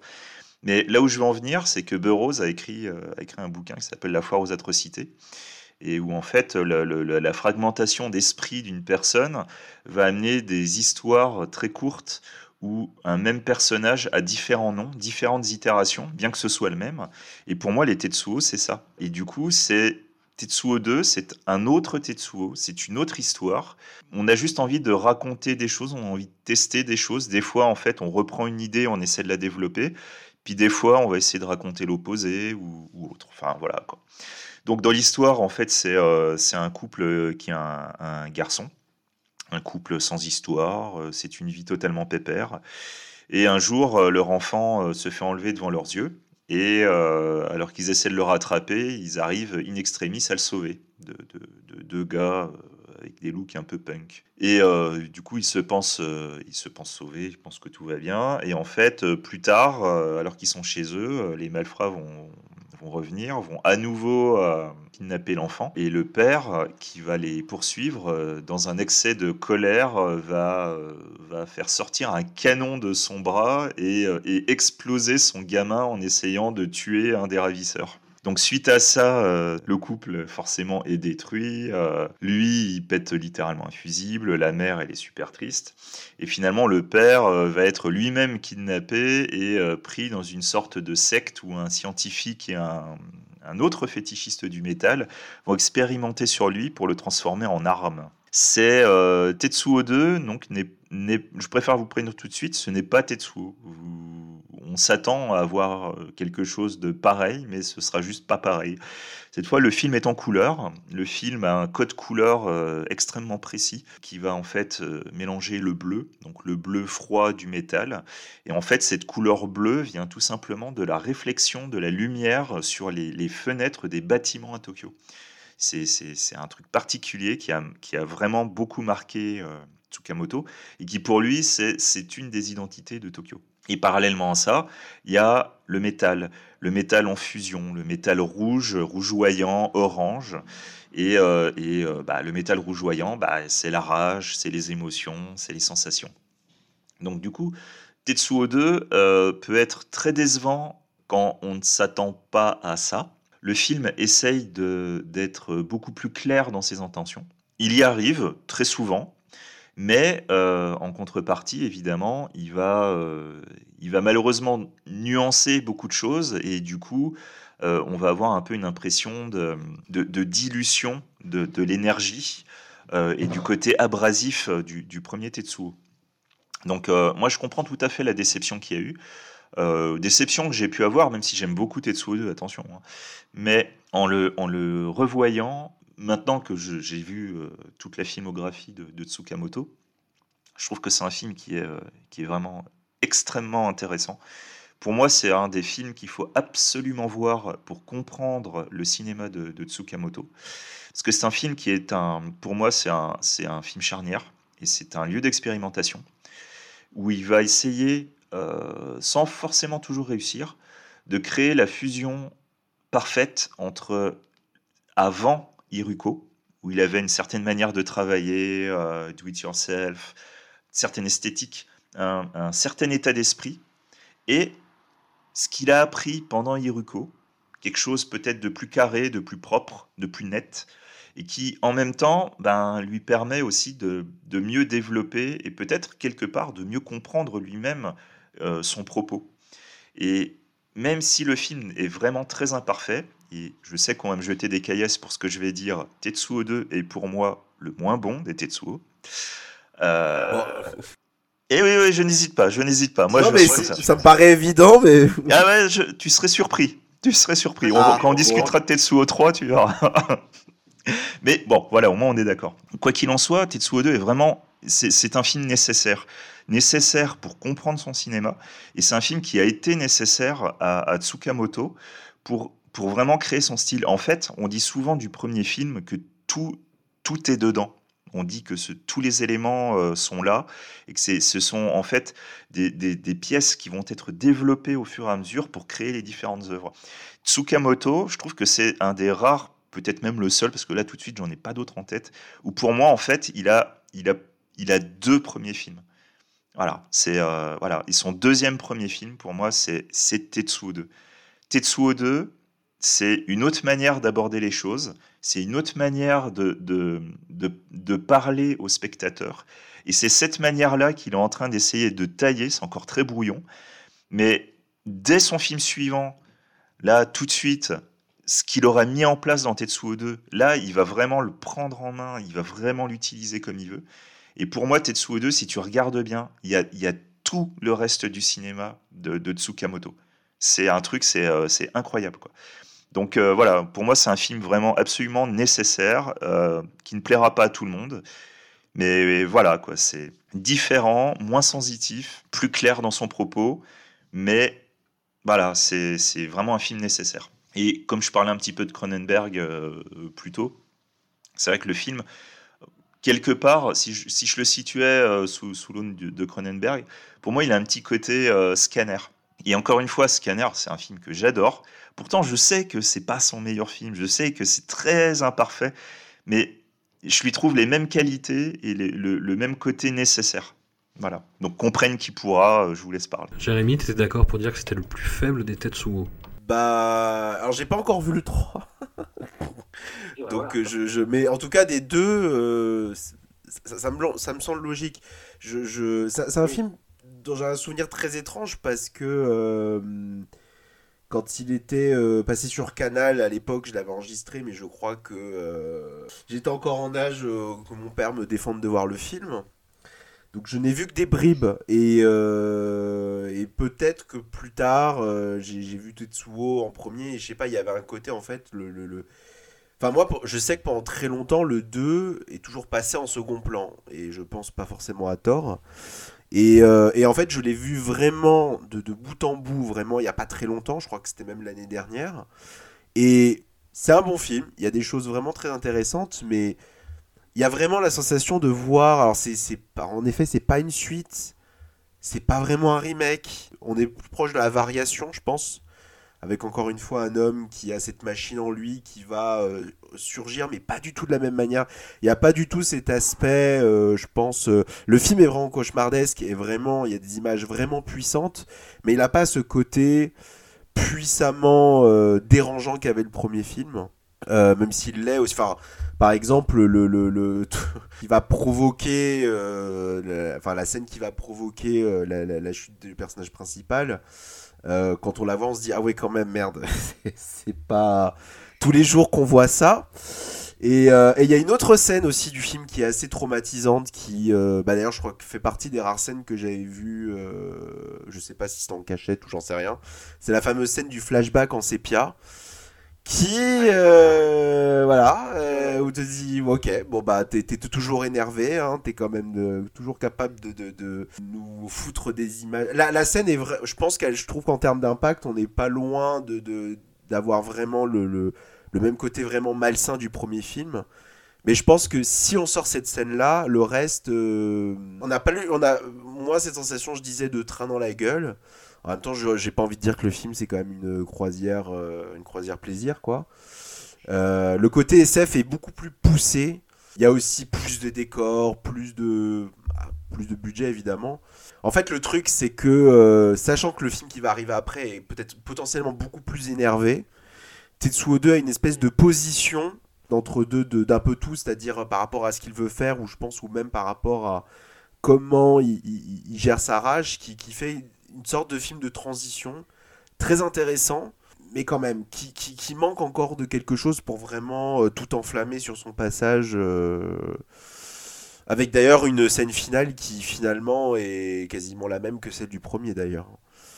Avec ce côté euh, très nihiliste en mode bah écoutez bah on va on va tout péter hein. S'il ne reste que ça à faire. Par contre le côté peut-être urbain qui va être une fois de plus beaucoup plus euh, exploité dans le dans, dans, dans, Tokyo Fist. Et quand même là déjà un peu plus euh, enfin on voit un peu plus Tokyo. Il y a un côté le, le film est plus ouvert que le premier film qui était très en vase clos qui était vraiment très étouffant.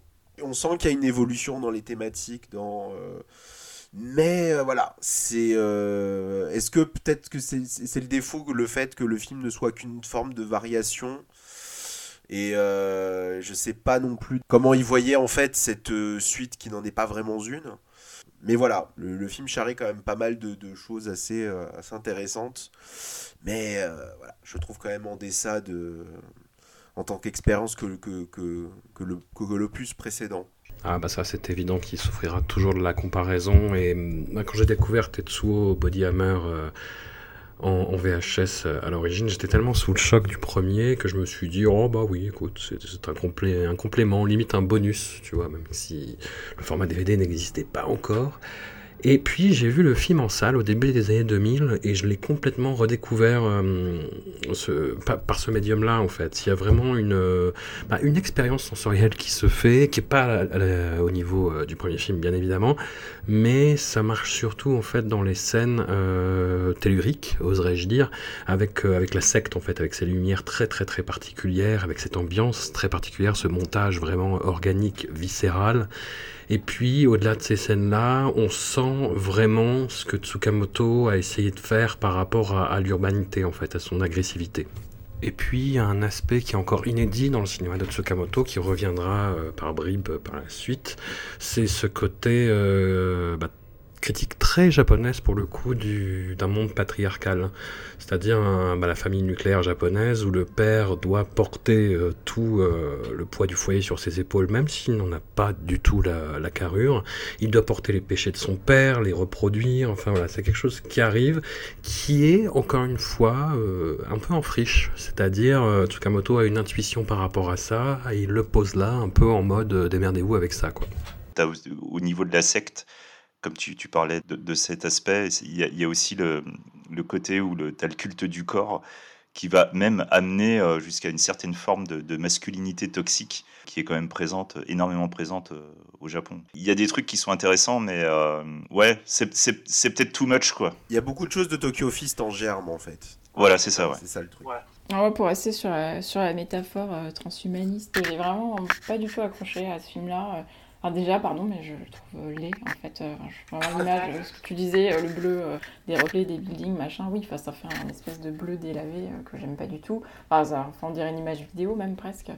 Et euh, déjà, ça, bah, c'est quand même décevant hein, quand tu quand as vu Tetsuo et que tu dis, bah mec, qu'est-ce que tu me fais? Euh, Et du coup, ouais, ça, déjà, ça, bon, déjà, ça, c'était une déception. Et puis par ailleurs, enfin, comme vous le disiez tous un peu, enfin, il y a quand même un problème de rythme, il y a quand même pas mal de scènes un peu facieuse et euh, ça alterne avec euh, des scènes complètement barrées. Et en fait cette alternance elle est très pénible parce qu'en fait ça casse l'énergie du film et ça fait qu'on n'arrive jamais je trouve euh, à faire ce, cet effet qu'on a eu avec le premier enfin à transcender un peu tout ça. Et toutes les, les scènes chiantes hein, c'est vraiment des scènes de drama, euh, on dirait euh, de la telenovelas, euh, les, acteurs surjouent. Enfin, je suis désolée, hein, mais vraiment, c'est l'impression que ça m'a fait. Enfin.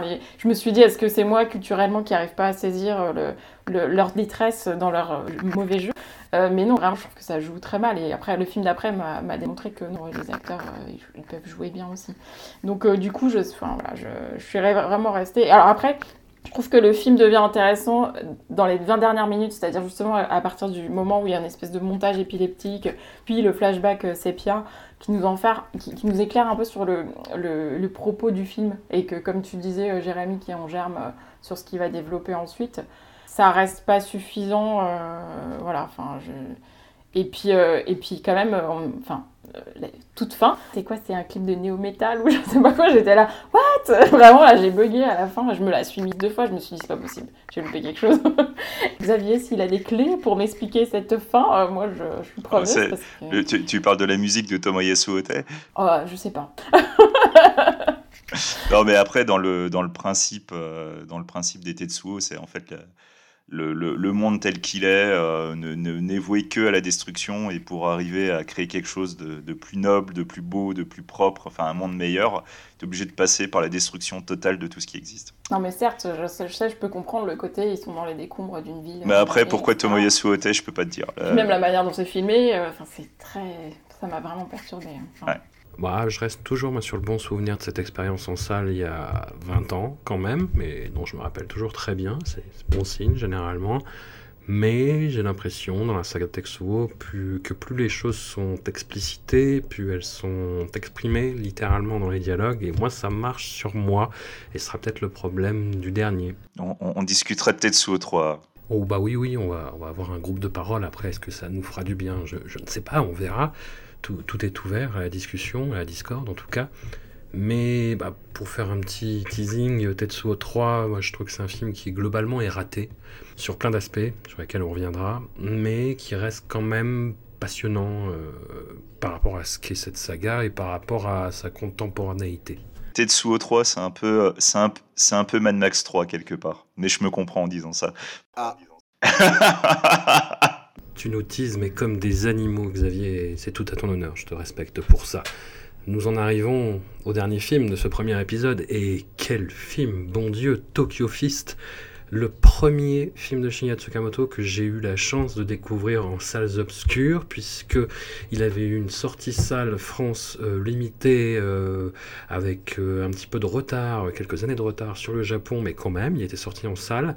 J'étais allé le voir après avoir donc poncé les deux premiers Tetsuo, et j'en étais sorti complètement déboussolé. C'était euh, en plein jour, j'avais fait péter des cours pour aller le voir, évidemment. Et j'étais sorti, le, soleil m'aveuglait, j'avais envie de prendre quelqu'un au hasard dans la rue et de lui hurler dessus. C'est euh, une expérience absolument saisissante qui vous, ouais, qui vous prend à, un niveau euh, physique, psychique, qui vous traumatise, qui vous met en position fœtale sous la douche pendant plusieurs jours. C'est un film qui est furieusement visionnaire sous plein d'aspects en fait, que ce soit esthétique mais surtout thématique. C'est-à-dire que en voyant beaucoup de films des années 90, surtout américains évidemment, on a l'impression d'une espèce d'apathie qui s'installe, une, résilience, une somnolence quasiment, quand on se penche du côté d'un certain cinéma d'auteur euh, bah, tel que Sundance commence à le formater. Et Tokyo Fist, va un petit peu en éclaireur sur le terrain de euh, il faut se réveiller en fait. La, société qu'on est en train de construire ne convient pas et il faut se réveiller, il faut résister et quitte à ce que ce soit en se prenant plein de pain dans la gueule. Et on pense bien évidemment euh, au Fight Club de, de David Fincher, mais il n'y a pas que ça en fait, parce que Fight Club c'est euh, la fin de toute une série de films américains sur et si la réalité n'était pas vraiment, et eh ben si la réalité elle est là et elle fait putain de mal en fait. Il n'y a pas vraiment de personnages auxquels s'identifier, ce sont trois parcours de vie très différents et en même temps totalement complémentaires et cohérents euh, dans, cette espèce de ligne de la narration euh, complètement chaotique mais qui sait où elle va, bizarrement. Alors nous on est complètement perdus hein, parce qu'on se prend tarte dans la gueule sur tarte dans la gueule, mais le film sait où il va et il le fait de façon très très très percutante, hein, c'est moins qu'on puisse dire, et ça nous amène vers cette fin qui est une des plus hallucinantes que j'ai jamais vues. Après on peut lui on peut pinailler, le regarder avec des yeux de 2022 et dire ah certains effets ont un peu euh, vieilli ou sont moins convaincants, euh, la musique est quand même un peu too much. Mais moi j'avoue que ça me laisse toujours pantelant quoi, de, voir cette, triple conclusion euh, hyper hardcore. Faut prévenir les gens hein, quand même, c'est pas vraiment pas une balade de santé. Et je pense d'ailleurs, toujours pour rester sur le côté visionnaire, que c'est ce qu'a essayé de refaire à sa façon, Darren Aronofsky à la fin de Requiem for a Dream, cette espèce de crescendo dans le hardcore. Voilà, Aronofsky qui est pas le dernier pour pomper le cinéma japonais. Hein. Mais autant dans Requiem for a Dream, on a vraiment une impression de, surenchère euh, crapoteuse, de quelqu'un qui t'enfonce le nez dans le caca et qui pousse encore plus pour voir jusqu'où il peut aller. La fin de Tokyo Fist, c'est une, c'est à la fois quelque chose de plus complexe et de plus évident. Ça procède vraiment d'une forme de catharsis qui est hallucinante parce que c'est d'une brutalité vraiment extrême, mais il y a quelque chose de, libérateur là-dedans. Il y a un, geste, il y a un cri, pour employer des expressions un peu à la con, mais euh, moi ce, film me marque, je, n'arrive pas à m'en remettre, je n'arrive pas à me remettre de cette fin, vraiment, c'est quelque chose de très très très singulier, et tout le long du film, surtout Tsukamoto en fait développe bah, justement cette angoisse de l'urbanité qui était en germe dans ces deux Tetsuo euh, notamment, et qui là atteint un premier pic, mais, mais, mais vraiment en fait, on sent qu'en fait la pression euh, de tous ces ensembles urbains, que ce soit l'architecture, la pression, la chaleur, l'absence d'humanité ou de couleur, ça pèse sur les personnages et ça les aliène. Ça les aliène à eux-mêmes, ça les aliène aux autres, ça les aliène presque à la race humaine en fait. Bon, alors j'ai savonné un peu la pente avec cette espèce de, de panégyrique en introduction, mais est-ce que quelqu'un veut se lancer? Est-ce qu'il y a des voix discordantes déjà? Le, le, silence se fit. Et bah bim du coup, Jérémy, quid? Alors, je savais même pas qu'il était sorti en salle, mais c'est vrai que c'est, euh, comme je l'avais rappelé au début, c'est vrai que Tsukamoto, un peu comme Kitano, c'est quelqu'un qui a été assez accompagné en France. Euh, bah, Tetsuo 1 et 2, Hiruko, ils étaient passés tous les trois à Voriaz en 92. Euh, il y a eu des sorties salles, des sorties vidéo, et en effet, au début des 2000, c'était les diffusions canal plus les DVD. Donc, euh, est-ce que tout est redevable à Dionnet? Je sais plus exactement, mais en tout cas, je pense que voilà, il y a eu vraiment, il y a eu un, un packaging Tsukamoto, on va dire. Et euh, celui-là, je pense que c'est lui que j'ai vu le plus tard peut-être, euh, je suis même pas sûr qu'il soit passé sur, euh, s'il était pas sur Canal, je sais plus, mais je l'ai vu un peu plus tard et c'est très curieux. Je l'ai revu euh, récemment l'année dernière, euh, ou il y a deux ans, et l'image que j'avais, qui m'était restée du film, c'est euh, l'image de. Si je dis l'image de l'épingle, je pense que tout le monde va comprendre, mais je suis pas tellement sûr. C'est bien l'image du film, je pense. Et oui, enfin, c'est ce que je disais, c'est que c'est aussi toutes les thématiques de Tetsuo 2 qui sont euh, cette fois euh, vraiment digérées et vraiment bien exploitées. Et c'est aussi très intéressant que Tsukamoto s'est donné cette fois le, le rôle principal, qui est encore une fois l'image du salaryman prisonnier de la ville, prisonnier de sa vie, et euh, qui va en sortir par, euh, par, par la violence, mais qui va aussi entraîner. Là où justement le personnage féminin de Tetsuo 2 était malheureusement euh, quasi inexistant. Là, alors là, elle est, elle est incroyable. hein, C'est vraiment. Enfin, tous, ils sont tous de toute façon incroyables. Et c'est vrai que c'est vraiment un film épuisant et extrêmement malébable aussi. Comme tu dis, on se retrouve pas dans les personnages tellement tout est. C'est, c'est, je parlais, on parlait de train, de bulldozer, de tout ce que tu veux, mais là, c'est vraiment l'image, le, film, c'est ressenti, euh, c'est qu'on se tape contre les murs, quoi. D'ailleurs, littéralement, euh, c'est ce que fait le personnage de Tsukamoto. Donc, euh, et ce qui est assez dingue, ce qui m'a frappé quand je l'ai revu, c'est que Tetsuo 1 et 2, c'était facile, je pense, de, d'aborder le body horror et comment le- le- le corps changeait, contaminé parce qu'on était dans un domaine de, de- proche de l'horreur et de la, de la SF. Là, on n'est absolument pas dans l'horreur ni la SF et je pense que c'est- les persos vont, euh, on dirait, ont décidé de détruire leur chair jusqu'à la fin, quoi, jusqu'à ce pic en effet final. euh, où on ne sait pas s'ils arrivent par une espèce de, de, de grâce. Enfin, c'est vraiment euh, là et pour faire le, le, pont avec la film Cronenberg parce que moi aussi c'est quelque chose que j'aime bien faire. Je pense qu'on est c'est son crash un peu à lui. Parce qu'au final, c'est un peu la même idée, c'est-à-dire vraiment euh, enfin, sortir par une forme de, de violence, euh, parce que bon, c'est, le film parle aussi en biais de, de, sexualité, même plus qu'en biais, hein. Euh, se redécouvrir, mais à quel prix? Tu parlais d'Aronofsky, je pense que c'est aussi. euh, Il y, a, y a aussi ce côté Fight Club. Enfin, j'allais dire Fight Club en réussi, non mais enfin, je, je me suis compris. ce- ce- Tu peux le dire, n'aie pas peur, tu peux le dire. je pense que c'est très cliché de dire le film est un uppercut, c'est un film coup de poing bah, rapport au sujet, mais je sais pas, je, je vois pas trop qu'est-ce qu'on, que- que- quelle autre formule en fait pour le, le, pour le, pour le dédier quoi. Et c'est aussi ce genre de film qui euh, aussi à faire de, de ce dispositif du triangle amoureux qui est un peu cliché hein, dans le drame, vraiment de le prendre et l'exploser à la dynamite. euh. Je pense très sincèrement, alors après, je, je- il y a des films, euh, les, mes préférés euh, de Tsukamoto vont se situer dans la- juste après, mais c'est possiblement son grand film des années 90, je pense. Voilà. Et du coup, et pour, pour rebondir sur ce que tu disais, Jérémy, sur le fait que ça parle de sexe, moi je- j'avais plutôt l'impression que ça parlait de domination quand même. Ça parle de beaucoup de choses, je pense. Hein? Je disais ça par- enfin je parlais ça plus en rapport avec Crash en fait, Oui. mais, euh, mais ça parle de beaucoup de choses hein, de toute Ouais, façon. ouais, mais du coup, euh, il y a plus ce truc. euh, Alors, moi, j'ai beaucoup aimé le film, hein, déjà. Mais ouais, il y a ce truc vraiment. Enfin, ce discours sur la société en général, du fait que tout le monde essaie de dominer quelqu'un. Et donc, bah, le personnage joué par Tsukamoto, qui est un salaryman un peu pleutre, finalement, et c'est quand même un gros connard avec sa femme, quoi. Et, euh, et du coup, euh, et du coup, il y a ce truc où tout le monde essayait d'exister en écrasant quelqu'un d'autre, en fait. Et, euh, et du coup, ce qui est intéressant, alors déjà, ce que j'aime beaucoup dans ce film-là, c'est qu'il y a des vrais personnages, et je pense que c'est le premier film là, de la filmo, de ceux qu'on a vus aujourd'hui, où il y a vraiment un travail sur les personnages. Et en plus, il y a, ce, comme tu disais, ce, jeu sur le triangle amoureux qui fait que justement, bah, de ce postulat où chacun essaye de, de dominer l'autre, il va complètement retourner le truc via ce triangle amoureux qui est, qui est sur euh, des thématiques euh, SM, euh, enfin complètement inversées. Quoi. Et puis pareil, bah, le personnage féminin, je le trouve vraiment bien, pour le coup, je peux m'identifier.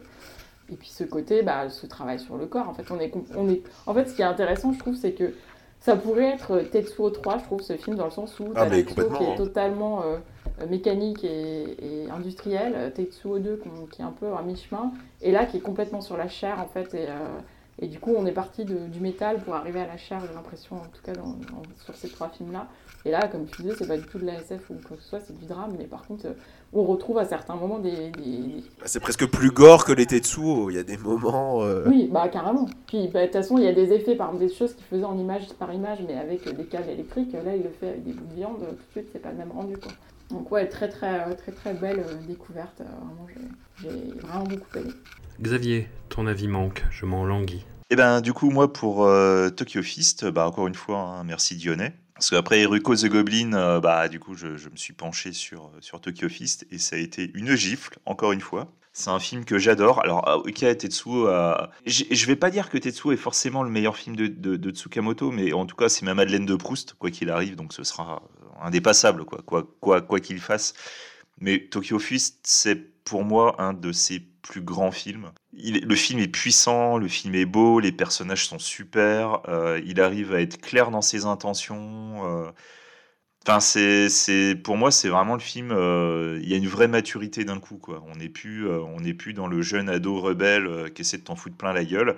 C'est, c'est un homme qui est là, qui a des choses à dire, il vient te les dire.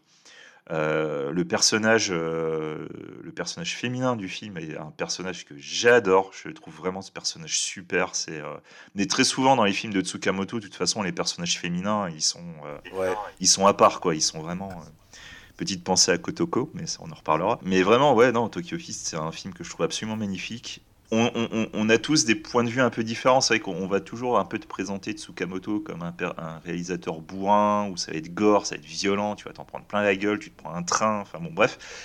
Mais il faut pas oublier qu'il y a aussi une facette, une, facette qui est, qui est vraiment belle, avec un vrai propos, une vraie volonté de liberté. euh, moi, je, vous le dirai sûrement à tous les films de toute façon. Et ce film-là, c'est un exemple parfait de ce que je disais sur Tsukamoto, qui essaie de prôner la liberté. Ce sont des personnages qui sont retrouvés bloqués, enfermés dans des rôles que la société leur a imposés, ou le couple, ou machin. Et chacun va avoir sa propre manière de s'en sortir. Et euh, en l'occurrence, le personnage féminin qui certes part dans un délire masochiste, elle, elle, elle se réapproprie les sensations de son corps, elle se réapproprie son, son propre corps. Mm. Et plus elle se réapproprie son, son corps, plus elle-même, elle devient indépendante et finalement euh, subit de moins en moins le, bah, les desiderata des deux hommes euh, qui essaient d'imposer leur, euh, leur point de vue. Non, Tokyo Fist, c'est un film absolument magnifique. Très souvent, d'ailleurs, pour, pour ce qu'a dit Véro, et en tout cas pour, pour le souligner, sache, euh, Véro, que euh, très, sou- J'ai toujours Alors, raison, c'est ça Très souvent, tu as raison, je le sais. je te le dis assez souvent. Par contre, Tokyo Fist est très souvent présenté comme étant le troisième film de la trilogie Tokyo de Tsukamoto, Oui, avec Tetsuo et Tetsuo 2. Voilà, donc effectivement, faire des parallèles avec ces deux films, c'est- c'est c'est tout à fait normal. Mais euh, effectivement, euh, dans une. euh, Enfin, toi, tu appelles ça plus le côté cher. C'est vrai que pour moi, moi dans, dans mon point de vue, c'est plus humain. Mais enfin, voilà, quoi, on est tous d'accord sur le, fait que on part de quelque chose de froid pour arriver vers quelque chose de plus chaud. C'est un film plus chaud. Mais dans ce film, en tout cas, c'est euh, tu, retrouves la, puissance qui fait euh, que Tsukamoto est Tsukamoto. Et c'est ce qui se rapproche le plus du premier Tetsuo. Dans le côté abrasif, mais un abrasif beau et touchant tout en étant viscéral. Ça te fait mal, mais en même temps, ça te fait du bien. C'est vrai que des trois personnages principaux, on a l'impression que le personnage féminin de Tokyo Fist est celui qui a la plus grande détermination. Enfin, en tout cas, moi, c'est ce que la, la mise en scène et le montage me, font passer, quoi. Il y a quelque chose de, très émancipateur, de très cathartique dans son parcours, même si ça se finit sur, sur cette apothéose euh, extrêmement douloureuse. J'ai l'impression, en repensant à Kotoko et en ayant revu le premier Tetsuo, que Tsukamoto, c'est une constante dans son cinéma. Il aime rien tant, en fait, qu'incorporer des personnages féminins et laisser l'interprète s'en emparer, quitte à se mettre vraiment en retrait euh, de, façon très humble, pour le coup, hein, ce qui tranche avec sa, sa prime apparition dans Phantom of the Regular Size.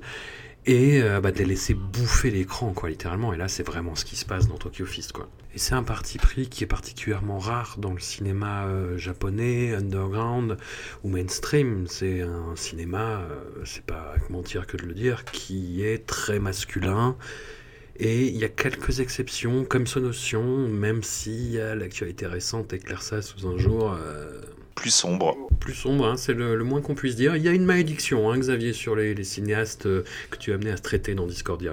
Oui, j'ai l'impression, oui. euh, Pardon, Alors, normalement, Tsukamoto, ça devrait aller. j'espère. Sa démarche, en tout cas, sur les personnages féminins, est, est singulière et passionnante, quoi.